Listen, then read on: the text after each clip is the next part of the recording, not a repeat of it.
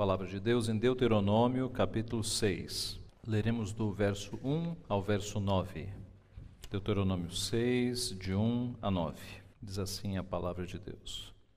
Estes, pois, são os mandamentos, os estatutos e os juízos que mandou o Senhor teu Deus, se te ensinassem, para, os cumprir, para que os cumprisses na terra a que passas para possuir para que temas ao Senhor teu Deus e guardes todos os seus estatutos e mandamentos que eu te ordeno, tu e teu filho, e o filho de teu filho, todos os dias da tua vida, e que teus dias sejam prolongados. Ouve, pois, ó Israel, e atenta em o cumprires, para que bem te suceda, e muito te multipliques na terra que mana leite e mel. Como te disse o Senhor, Deus de teus pais. Ouve, Israel, o Senhor nosso Deus é o único Senhor. Amarás, pois, o Senhor teu Deus de todo o teu coração, de toda a tua alma, de toda a tua força. Estas palavras que hoje te ordeno estarão no teu coração. Tu as inculcarás a teus filhos, e delas falarás assentado em tua casa, e andando pelo caminho, e ao deitar-te, ao levantar-te. Também as atarás como sinal na tua mão, e te serão por frontal entre os olhos, e as escreverás nos umbrais de tua casa e nas tuas portas. Vamos orar mais uma vez?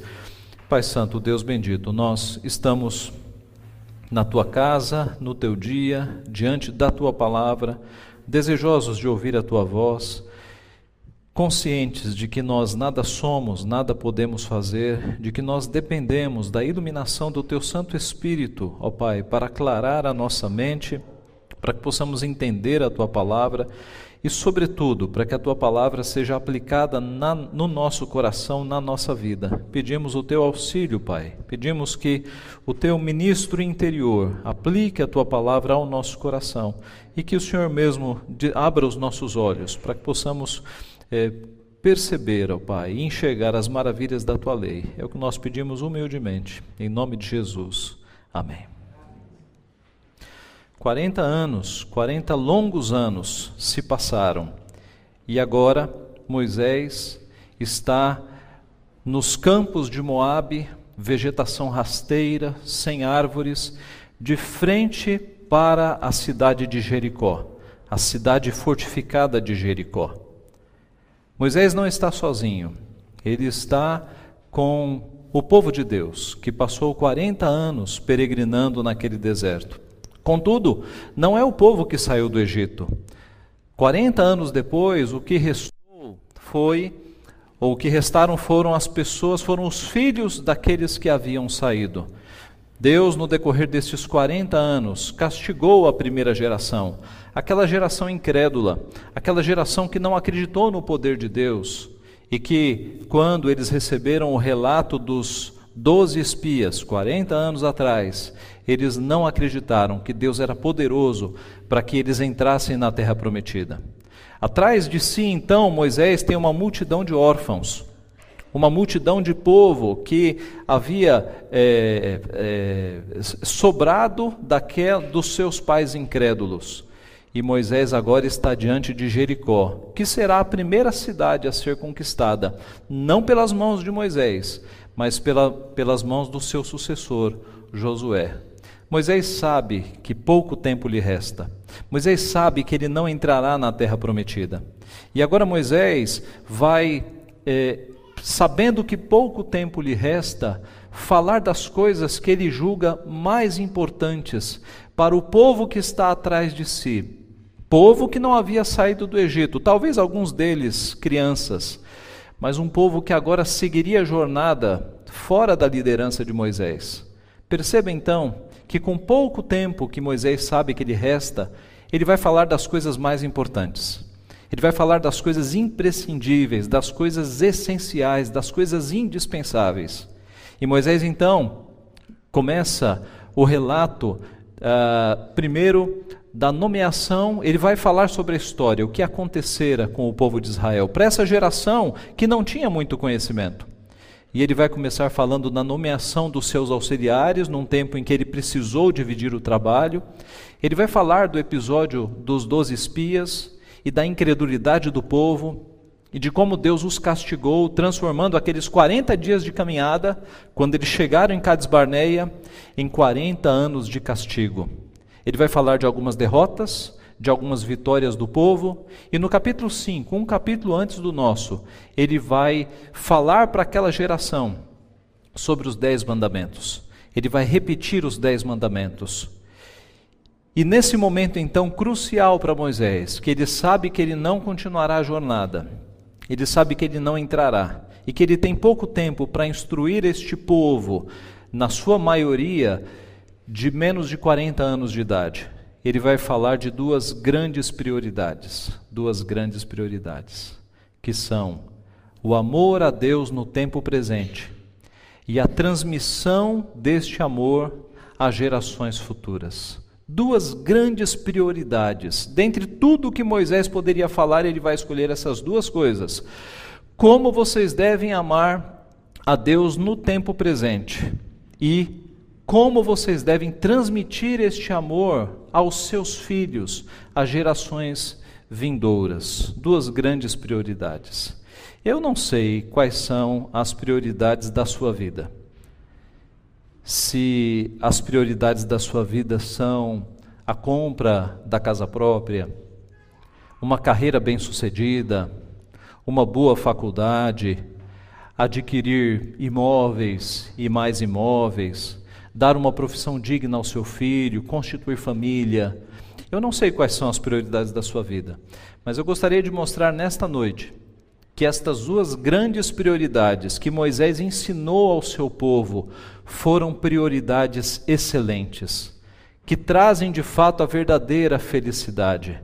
Amar a Deus sobre todas as coisas no tempo presente e passar, transmitir este amor aos seus filhos, para que os seus filhos amem a Deus com toda a intensidade quando você partir, quando você morrer. Comecemos pela primeira amar a Deus no tempo presente. Do verso 1 ao verso 5, nós temos esta instrução. E no versículo 4 nós lemos: Ouve Israel, o Senhor nosso Deus é o único Senhor. Você deve reparar na sua Bíblia que a palavra Senhor aparece aqui duas vezes com a letra maiúscula.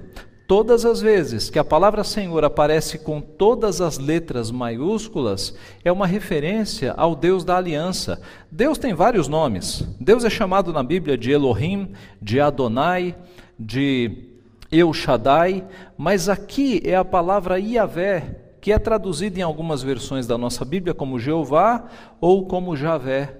Deus tem vários nomes porque cada nome aponta para uma excelência do seu ser. E quando o nome Senhor, com todas as letras maiúsculas, que é a Vé, é usado e usado repetidamente, é que o autor está chamando a atenção de que aquele povo, ele serve o Deus da aliança. É um Deus que fez um pacto com o seu povo. É a, é a lembrança de que nós não estamos sozinhos neste mundo, mas Deus fez um pacto de sangue conosco.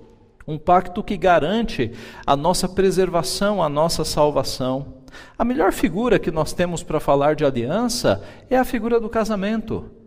No casamento, uma, uma aliança é firmada. Não é à toa que esse anel que nós usamos na mão esquerda se chama aliança. É um reflexo da aliança que Deus fez com o seu povo. De forma que os pais devem permanecer casados porque o casamento reflete uma aliança cujo Deus não nos abandona. Ou, em outras palavras, o marido não deve abandonar a esposa e a esposa não deve abandonar o marido, porque Deus não abandona o seu povo. Deus firmou uma aliança conosco, aliança que garante que Ele nunca nos abandonará. E se você está num casamento que é uma aliança, você deve, antes de pensar num divórcio, lembrar-se que Deus nunca te abandona, por isso você não pode quebrar uma aliança. Isso é refletido nas palavras de Cristo, quando ele diz: Não separe o homem aquilo que Deus uniu. Aquilo que Deus uniu, não separe o homem, porque foi uma aliança firmada por Deus, tendo Deus como testemunha. Esta aliança que é feita entre Deus e o seu povo deve gerar em nós uma atitude que está muito clara no versículo 5. Amarás, pois, veja o conectivo pois, explicativo aqui. Por isso Amarás o Senhor teu Deus de todo o teu coração, de toda a tua alma e de toda a tua força. Porque nós temos um Deus que firmou uma aliança conosco, é que nós devemos amá-lo de todo o nosso coração, de toda a nossa alma e de toda a nossa força. Mas o que é amar? O que é amar? Amar, meus irmãos, é muito mais do que um sentimento. Na verdade, na Bíblia, amar revela uma atitude. A ideia é que Deus não teve no céu, na eternidade, pensamentos românticos a nosso respeito. Deus nos amou e mandou o próprio Filho para morrer no nosso lugar. Isso é amor, é atitude. E isso fica muito claro no livro de Deuteronômio. Avance algumas páginas para o capítulo 10 e veja comigo o verso 12 e o verso 13 do capítulo 10. Observe a ligação entre amor e mandamento, entre amor e guardar o mandamento. 10, 12 e 13. Agora, pois, ó Israel, o que é que o Senhor requer de ti? Não é que temas o Senhor teu Deus e andes em todos os seus caminhos e o ames e sirvas ao Senhor teu Deus de todo o teu coração e de toda a tua alma, para guardardes os mandamentos do Senhor e os seus estatutos que hoje te ordeno para o teu bem? Como é que nós amamos a Deus? Guardando os seus mandamentos. Veja o capítulo 11, verso 1, 13 e 22. Verso 1. Amarás, pois, o Senhor teu Deus, e todos os dias guardarás os seus preceitos e os seus estatutos, os seus juízos e os seus mandamentos. Verso 13. Se diligentemente obedecerdes a meus mandamentos que hoje vos ordeno, de amar o Senhor vosso Deus e de o servir em todo o vosso coração e de toda a vossa alma. E veja o verso 22. Porque se diligentemente guardardes, to, guardardes todos estes mandamentos que vos ordeno, para os guardardes, amando o Senhor vosso Deus, andando em todos os seus caminhos, e a ele vos achegardes. O Senhor desapossará todas essas nações e segue e segue o texto. Irmãos, amar é obedecer ao Senhor. É muito fácil na igreja nós cantarmos cânticos e hinos dizendo que nós amamos a Deus. Isso é válido, mas a verdadeira prova de amor é quando nós obedecemos ao Senhor, é quando nós o obedecemos. Note que quando Moisés fala sobre isso, que a grande prioridade é que nós devemos amar ao Senhor de todo o nosso coração, de toda a nossa alma e de toda a nossa força, e ele associa isso com a obediência nos primeiros versículos, estes, pois, são os mandamentos, os estatutos e os juízos que mandou o Senhor teu Deus, se te ensinassem para os cumprires. Nós devemos nos lembrar que no capítulo 5, um capítulo antes, ele falou para aquela geração de órfãos sobre os dez mandamentos. Então, como é que nós amamos a Deus? Guardando os mandamentos, obedecendo a Sua palavra. De modo que se eu amo ao Senhor, eu não terei outros deuses além do meu Deus. Se eu amo ao Senhor, eu não vou buscar refúgio em outras coisas que não sejam Deus. Se eu amo ao Senhor, eu vou buscar refúgio na oração. Eu não vou buscar segurança e refúgio na bebida, no cigarro, no entretenimento, na imoralidade, nas compras, na velocidade. Eu não vou tentar buscar refúgio para minha alma, para minha ansiedade em coisas que não são o Senhor. Se eu amo ao Senhor, eu não terei outros deuses além dele. Se eu amo ao Senhor, eu não cultuarei a Deus com imagens e nem com qualquer outra coisa que não esteja prescrita na palavra. Se eu amo o Senhor, eu não tomarei o nome dele em vão, mas eu guardarei o nome dele para coisas santas, para coisas sagradas. Se eu amo ao Senhor, eu guardarei o dia do descanso, o quarto mandamento. Se eu amo ao Senhor, eu, eu terei alegria em vir à igreja no seu dia, no seu santo dia, que é o domingo. E eu não trocarei as atividades da igreja por coisas que eu posso fazer em outros dias da semana.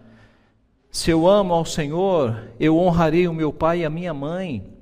E eu me submeterei às autoridades instituídas por Deus, o quinto mandamento. Se eu amo ao Senhor, eu tentarei e lutarei contra os meus desejos de morte. O sexto mandamento é o não matarás. E Cristo nos ensinou que nós quebramos este mandamento não apenas quando nós matamos uma pessoa, mas quando nós no coração a assassinamos, com raiva, com ira. Se eu amo ao Senhor, eu vou, vou tentar controlar o meu temperamento, eu vou correr para Cristo para que Ele me ajude a controlar, controlar a minha ira, a minha raiva eu, ao invés de matar o meu chefe em pensamento, eu vou orar pelo meu chefe. Ao invés de matar o meu vizinho em pensamento, eu vou orar pelo meu vizinho. Ao invés de ter raiva das pessoas que falam mal de mim, eu vou orar por essas pessoas. Se eu amo a Deus, eu vou obedecer o que Cristo me disse para obedecer, para oferecer a, a, a outra face, para andar a segunda milha.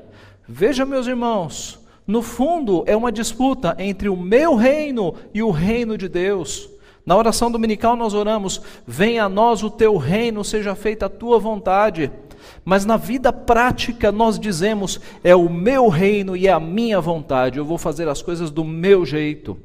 Essa é uma luta entre a vontade de Deus e a nossa vontade.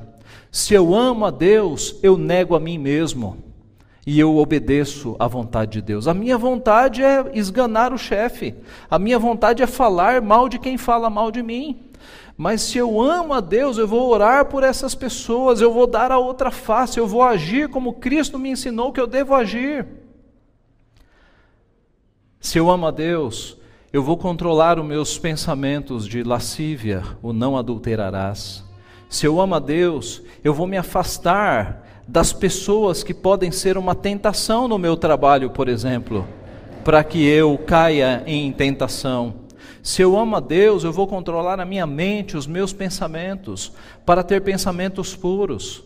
Se eu amo a Deus, eu não vou assistir séries e filmes que são imorais, que podem gerar em mim pensamentos adúlteros.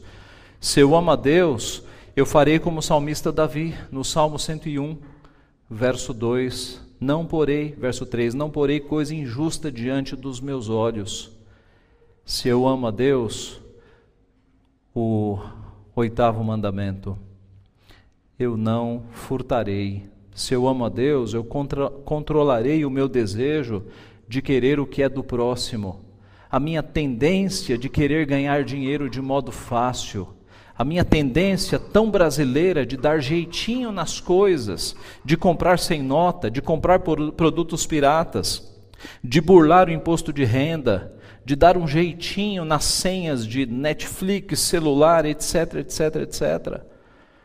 Se eu amo ao Senhor, eu vou andar com integridade, com honestidade. Eu não vou ficar tentando falsificar coisas e andar de uma forma desonesta, roubando o meu próximo.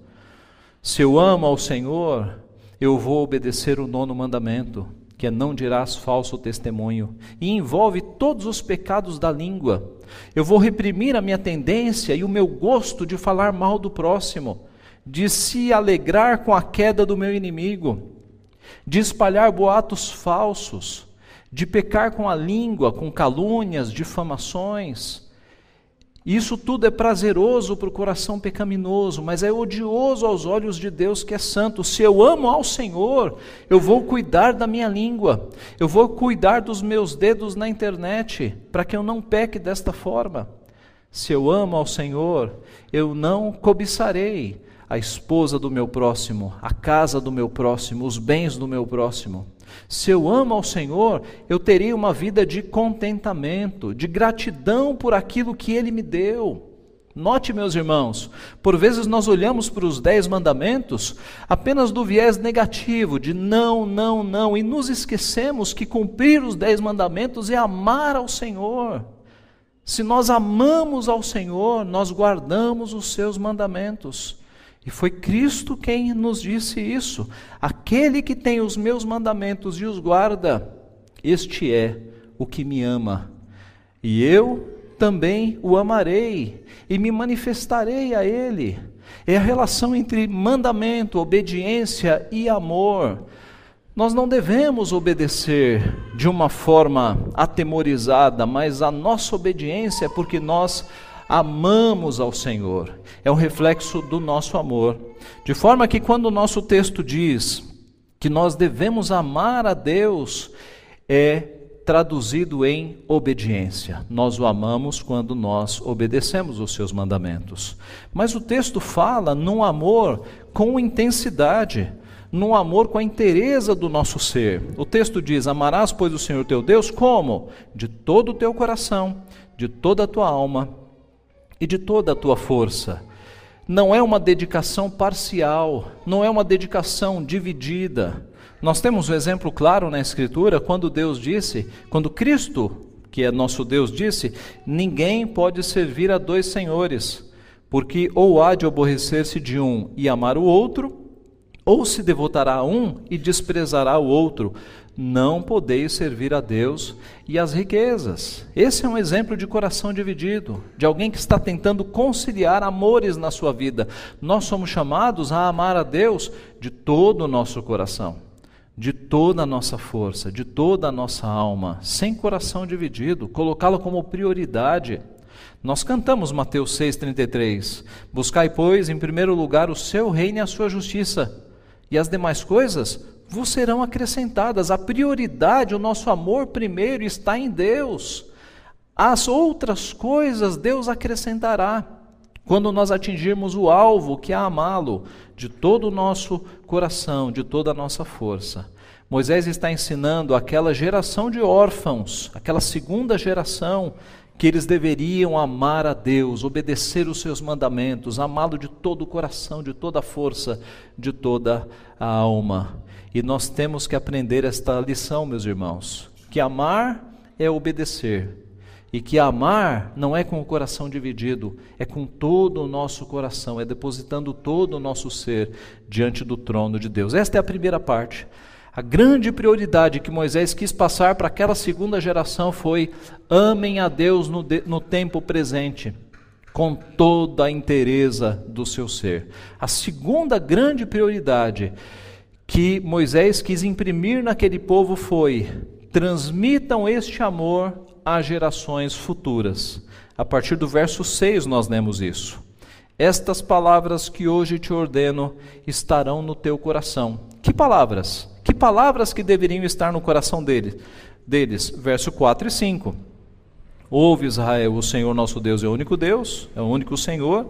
Amarás, pois, o Senhor teu Deus de todo o teu coração, de toda a tua alma e de toda a tua força. Estas palavras estarão no teu coração e vocês passarão isso aos seus filhos. Tu as inculcarás, verso 7, a teus filhos. A palavra inculcar aqui, ela é literalmente pressionar. Dá-se a ideia de uma de uma impressão de você pegar a lei de Deus e colocar diante da criança para que a marca da lei de Deus fique na criança. Em português ficou inculcar, que, inculcar, que dá essa ideia de colocar na cuca, mas poderia ser traduzido como pressionar, modelar, gravar, imprimir. É a ideia de uma educação que passe para a criança o amor que está no teu coração, o amor a Deus.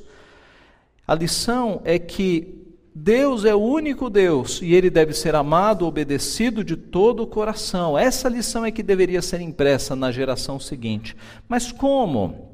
Como isso deveria ser impresso? Essa lição de que Deus é o único Deus e de que ele deve ser amado com a inteireza do nosso ser, mostrando que há um Deus e que a nossa vida deve ser de obediência. Meus irmãos, em termos práticos, como é que você ensina a tua criança que só há um Deus neste mundo? Mostrando para ela que o dinheiro não é Deus, que a vida dela não deve ser guiada pelo dinheiro. E isso é comum na sociedade de hoje. As pessoas guiam a sua vida pelo dinheiro. Que profissão você vai escolher? A que me dê mais dinheiro. Que emprego você vai aceitar? O que me der mais dinheiro. Qual é o estilo de vida que você quer ter? O que tenha mais dinheiro. Ninguém está fazendo opção de vida por ser pobre nos nossos dias. Já reparou? Algumas igrejas são criadas visando, adivinhe que alvo, que público? O público A e o público B. As pessoas querem dinheiro, é o Deus deste século. Na educação dos nossos filhos, nós devemos mostrar que esse é um Deus deste mundo, mas que o nosso Deus é o Deus Yahvé, é outro Deus. E isso em coisas práticas deve se refletir de muitas formas. Por exemplo, você deve disciplinar o seu filho mais por pecados morais do que por pecados financeiros, em termos claros. O seu filho deve receber uma disciplina não porque o vaso caro quebrou, mas porque ele mentiu. Não porque o tapete caro foi sujo, mas porque ele colou na escola, ou porque ele cometeu algum ato que desonra o nosso Deus, não por um acidente, mas por algo que tem a ver com o pecado. Nessas coisas você mostra o que é mais importante: prejuízo financeiro ou pecar contra o teu Deus. Aqui está a diferença. É aqui, nessas pequenas coisas que você mostra o que é mais importante. O que te dói mais, um prejuízo financeiro ou quando o teu filho comete um pecado contra o teu Deus? Isso é revelador, mostra o que está aí no teu coração. São esses valores que nós devemos ensinar aos nossos filhos. Quando o texto nos diz no verso 7: Inculcarás a teus filhos e delas falarás estas palavras, assentado em tua casa, andando pelo caminho, ao deitar-te e ao levantar-te o Moisés colocou de uma forma para dizer em todo momento, quando a criança estiver em casa, quando ela estiver no caminho, quando a criança for se deitar e quando ela se levantar. É a ideia de que essas duas coisas, o Senhor é o único Deus e ele deve ser amado, devem ser ensinados para a criança de modo a saturar no pensamento da, pessoa, da criança, para que ela não tenha dúvida de quem é o seu Deus e da obediência e o amor que ela deve a esse Deus. Em todos os momentos. Mas isso não significa que você vai passar o dia inteiro no ouvido da criança dizendo essas coisas. Meu filho, o Senhor teu Deus é o único Senhor e você deve amá-lo. Na verdade, você deve traduzir todos os acontecimentos deste mundo para que ele perceba em todos os acontecimentos que só há um Deus e que ele deve amar a esse Deus. Desde eventos pequenos, como uma briga na escola, e aí você vai pegar a briga na escola que ele testemunhou ou que ele participou, para mostrar como é que o nosso Deus vê essa briga e qual deve ser a atitude daquele que ama este Deus. A mentira de um amiguinho, a piada, a difamação, o bullying, qualquer coisa que aconteça na escola, quanto fatos maiores que ele está vendo na televisão. Imagine a criança vendo a corrupção em que está envolvido o Brasil e se questionando o que está acontecendo. Você pode explicar os fatos da corrupção dentro da visão de que só há um Deus e esse Deus deve ser obedecido. Que as pessoas que estão envolvidas na corrupção não creem que há um Deus, elas seguem um outro Deus, o Deus dinheiro, e que elas quebram vários mandamentos ao tirarem dinheiro do povo para colocarem nas suas próprias contas. Você vai, de fato, criar uma cosmovisão bíblica, uma visão de mundo bíblica nos teus filhos. Dentro destas duas plataformas, só existe um Deus, e este Deus deve ser amado de todo o teu coração. Meus irmãos, isso parece coisa fácil, mas é, é um belo desafio. A nossa missão como crentes é nos parecermos a Jesus Cristo é, de fato, buscarmos ser cada vez mais parecidos com o nosso Redentor. E isso não é nada fácil. Você deve perceber o quanto isso é difícil. Mas perceba, você que é pai e mãe, a oportunidade que você tem nas tuas mãos de fazer com que o teu filho, que é como que uma massa modelável, ele possa trilhar caminhos mais firmes dos que o que você trilhou e você possa imprimir no coração dos pequeninos esse amor ao Senhor. Você tem um material na sua mão, Deus colocou filhos na sua mão para que você os modele, a fim de que a lei do Senhor seja impressa no seu coraçãozinho. Isso é tarefa sua. Não adianta trazer na igreja para ele ter uma hora de escola dominical, isso é muito pouco, meus irmãos. Isso tem que ser feito diariamente na sua casa, como disse a palavra, ao assentar, ao levantar, pelo caminho, estando em casa, de modo que a criança, quando ela vem para a escola dominical, a criança que é filho de pais crentes, ela deve ter na escola dominical apenas um reforço Que bom seria se todas as nossas crianças dessem problemas aos professores de escola dominical. Eu explico que tipo de problema. O professor de escola dominical começa a contar a história e a criança já sabe a história inteira e sabe com detalhes. Isso mostra que os pais estão cuidando durante a semana. Durante a semana, os pais devem fazer então momentos de culto doméstico, de ler a palavra, de orar com os filhos, para que os filhos tenham a lei de Deus no seu coração. Pais, cuidado, nós estamos numa geração de YouTube hoje, que em que há muita coisa boa no YouTube. Mas cuidado porque às vezes as crianças passam algumas horas sendo influenciadas por youtubers e pessoas que não são crentes, que estão fazendo o coração das próprias crianças. Muito cuidado com esse tipo de influência. E use o tempo que você tem na sua casa para imprimir a lei do Senhor no coraçãozinho dos seus filhos, para que eles saibam que só há um Deus e que ele deve ser amado de todo o coração. Não tente imprimir no teu filho a sua imagem. Aquela história de que eu queria muito ser médico, eu não consegui, eu vou fazer meu filho ser médico. Eu queria ser engenheiro, eu não consegui, eu vou fazer o meu filho ser engenheiro. Você não deve imprimir a sua imagem no teu filho mas você deve imprimir a imagem de Cristo no teu filho, para que ele cresça à semelhança do nosso Senhor, amando o nosso Senhor. O verso 8 mostra essa, esse, esse, esse sinal dentro da casa. Veja o verso 8 falando da lei, né? Também as atarás como sinal na tua mão e te serão por frontal entre os olhos. Um sinal na mão e um frontal entre os olhos.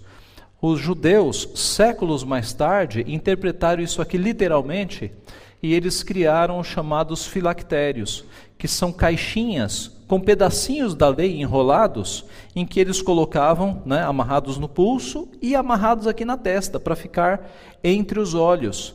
Certamente, meus irmãos, e na época de Moisés nem havia condição de fazer essas caixinhas, os chamados filactérios. Não era essa a intenção do nosso Deus. A ideia aqui é que a lei do Senhor, ela vai estar na minha mão, naquilo que eu faço, nas minhas obras, nos meus negócios, no meu comércio, na minha assinatura, nas minhas atitudes. É a lei de Deus está na minha mão para atos e negócios honestos. A lei de Deus está entre os meus olhos para que eu tenha cuidado com aquilo que eu veja. Davi, de novo, não porei coisa injusta diante dos meus olhos. É a lei de Deus que regula as coisas que eu vou ver, os ambientes onde eu estarei. O texto ainda fala da casa, verso 9: E as escreverás nos umbrais, e as escreverás nos umbrais de tua casa e nas tuas portas. De novo, os judeus, séculos depois, pegaram isso aqui literalmente e criaram os chamados mezuzás, que são caixinhas que eles colocam nos, porta nas, nos batentes de porta. Eu trabalhei em, com judeus em banco e todas as salas tinham essas caixinhas grudadas no, nos batentes da porta. E lá dentro um pedacinho da lei de Deus. Isso é superstição, meus irmãos. Quando o texto fala que a lei de Deus deve ser escrita nos umbrais da nossa casa e nas nossas portas, é a mensagem de que o mundo pode estar em perversão da porta da tua casa para dentro, é a lei de Deus que rege, é a lei de Deus que comanda. Certa vez, um crente piedoso veio falar para mim, dizendo assim: Pastor, eu tenho amigos que, quando se reúnem, eles é, usam muita bebida alcoólica. E aí eles quiseram vir na minha casa para fazer uma reunião dessa, e eu falei: pode vir, mas sem bebida alcoólica. Na minha casa é a lei de Deus. É a lei de Deus. Então é a ideia de que a, a, tua casa ela é regida pela palavra de Deus. As coisas erradas acontecem, mas não na sua casa. Na tua casa é como que a lei de Deus está ali nos portais. Tem coisas que acontecem no mundo que na tua casa não entra. Eu dei o exemplo de bebida, mas isso se restringe ao que é visto na tua televisão, ao que é acessado na tua internet, ao tipo de conversa que entra na tua casa ao tipo de comportamento que entra pelas portas da tua casa, é a ideia de que na casa de servos de Deus, de povo da aliança, a lei do Senhor é o que manda nesta casa. É por isso a recomendação de Moisés: você escreve a lei de Deus nas portas da tua casa, para que dentro da tua casa a lei de Deus impere, a lei de Deus governe, a lei de Deus domine. Meus irmãos, Moisés considerou estas duas grandes prioridades. Quando percebeu a proximidade do fim da sua vida e percebeu que ele tinha que falar das coisas mais importantes, e por isso que ele falou do amor que eles deveriam dedicar a Deus e do amor que eles deveriam passar às próximas gerações. O Salmo 78 que nós lemos diz isso. O que ouvimos e aprendemos, o que nos contaram nossos pais, não encobriremos aos nossos filhos, contaremos às vindouras gerações os louvores do Senhor e o seu poder e as maravilhas que ele fez. É a ideia de nós passarmos as bênçãos de Deus, a história do povo de Deus à futura geração. Meus irmãos, faculdade, profissão, carreira, dinheiro, imóveis são coisas lícitas e até justas, mas muito mais importante do que isso é nós amarmos a Deus sobre todas as coisas e é os nossos filhos amarem a Deus. Que triste será se o seu filho estiver bem formado numa faculdade, com títulos acadêmicos, e não servir a Deus, estiver distante de Deus. Isso será muito triste. Coloque o amor a Deus como prioridade, para que o teu filho ande nos caminhos do Senhor. Eu concluo com a história do seu João. Eu ouvi essa história pela boca do missionário Ronaldo Lidório, quando ele foi falar uma vez lá no seminário sobre missões. E eu acho que essa história é bem oportuna. Ronaldo Lidório é um missionário da nossa igreja e ele recebeu a tarefa de entrar pela Amazônia para localizar tribos não alcançadas pelo Evangelho. E ele tomou conhecimento de três tribos eh, que não haviam sido alcançadas numa região muito remota da Amazônia brasileira. E ele pegou seu equipamento, bússola, GPS, botas para andar ali na mata que é cheia de água no Amazonas, e ele foi. E ele chegou em Manaus, viajou para uma cidade mais próxima lá da região, né, num, num, num desses barcos é, potentes, velozes, e chegando na região, na cidade, ele se informou que se haveria ali algum guia que conhecesse essas tribos afastadas no meio da mata. E eles disseram: há um guia aqui muito bom, que é um índio e é um caçador. E os caçadores indígenas são os, os mais peritos, conhecem a mata. Ele contratou esse indígena e eles partiram viagem. E ele perguntou: quanto tempo de viagem? É quatro dias para chegar nesse local. Quatro dias andando por dentro da mata. E ele começou a viagem, e andando por dentro da mata, uh, quatro e meia, cinco horas, a mata escurecia, eles paravam para descansar e seguiram viagem. Depois de quatro dias andando na mata, o GPS localizou, eles estavam a 500 metros de uma das aldeias. E eles chegaram ali, perto, e aí abriu-se um grande descampado e ele viu os índios trabalhando, retirando matinhos, preparando ali um terreno, só os homens da, indígenas trabalhando.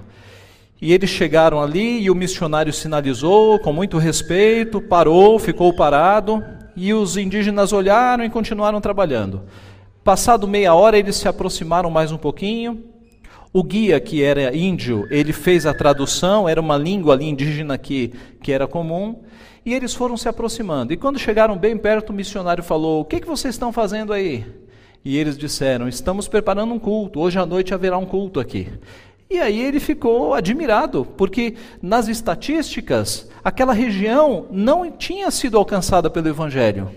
E ele falou: Um culto. E eles falaram: é, a gente, nós somos crentes. Você não é crente, não? E o Ronaldo Lidório: não, eu sou, sou missionário. E aí ele perguntou: mas escuta, que missão que passou por aqui? E eles falaram: missão? Nenhuma missão. Que missionário que evangelizou vocês? Não, nenhum missionário. Como é que vocês conhecem a Cristo? Ah, foi o seu João. O seu João nos falou sobre Cristo. Mas quem é esse seu João? Onde é que ele está? Ah, ele é um pescador, é um ribeirinho. Sigam essa trilha que vocês vão encontrar a casa do seu João. E aí eles seguiram. Né? E o seu João morava numa dessas casas flutuantes, né? feitas com, em cima de troncos, que se a maré sobe, a casa sobe. E chegando lá, Ronaldo Lidório diz que ele chegou uma casa muito velha, né, com madeiras assim, é, é, nada novas. Ele olhou pela janela daquele quarto de quatro por três e ele viu lá quatro redes é, penduradas, redes bem velhas, uma cadeira quebrada no chão e uma panela. E um senhor sentado no chão com a Bíblia, lendo a Bíblia com muita dificuldade. Aí ele bateu na porta, esse senhor foi lá atendê-lo e era o seu João. E o senhor tomou um susto e falou: Quem é o senhor? Ele falou: Não, eu sou o pastor Ronaldo, eu sou missionário e eu vim visitar o senhor, seu João. Aí ele falou: Só um minutinho. Saiu e foi na outra janela e deu um grito para a esposa, Dona Maria: Maria, traz as crianças porque chegou aqui um verdadeiro missionário. E Ronaldo Didório disse que depois ele ficou muito constrangido, pensando que ele era um missionário com dinheiro para passagem, para comprar barco, para contratar guia indígena, com botas especiais, com GPS, com todo o equipamento. E aquele homem ali que havia evangelizado os índios estava lá como um pescador apenas.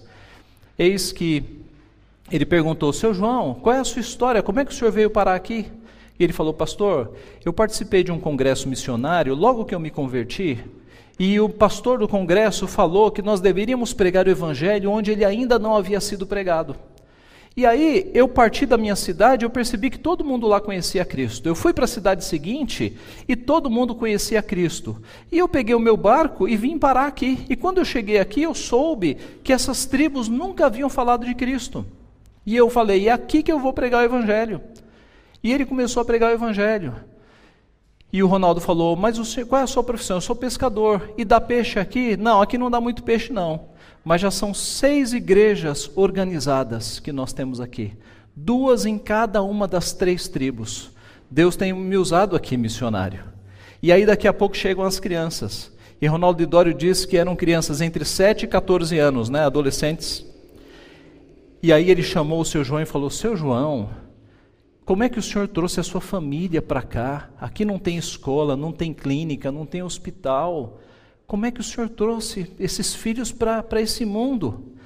E aí ele puxou o Ronaldo Lidório e falou assim: Pastor, é que eu estou deixando uma herança para eles.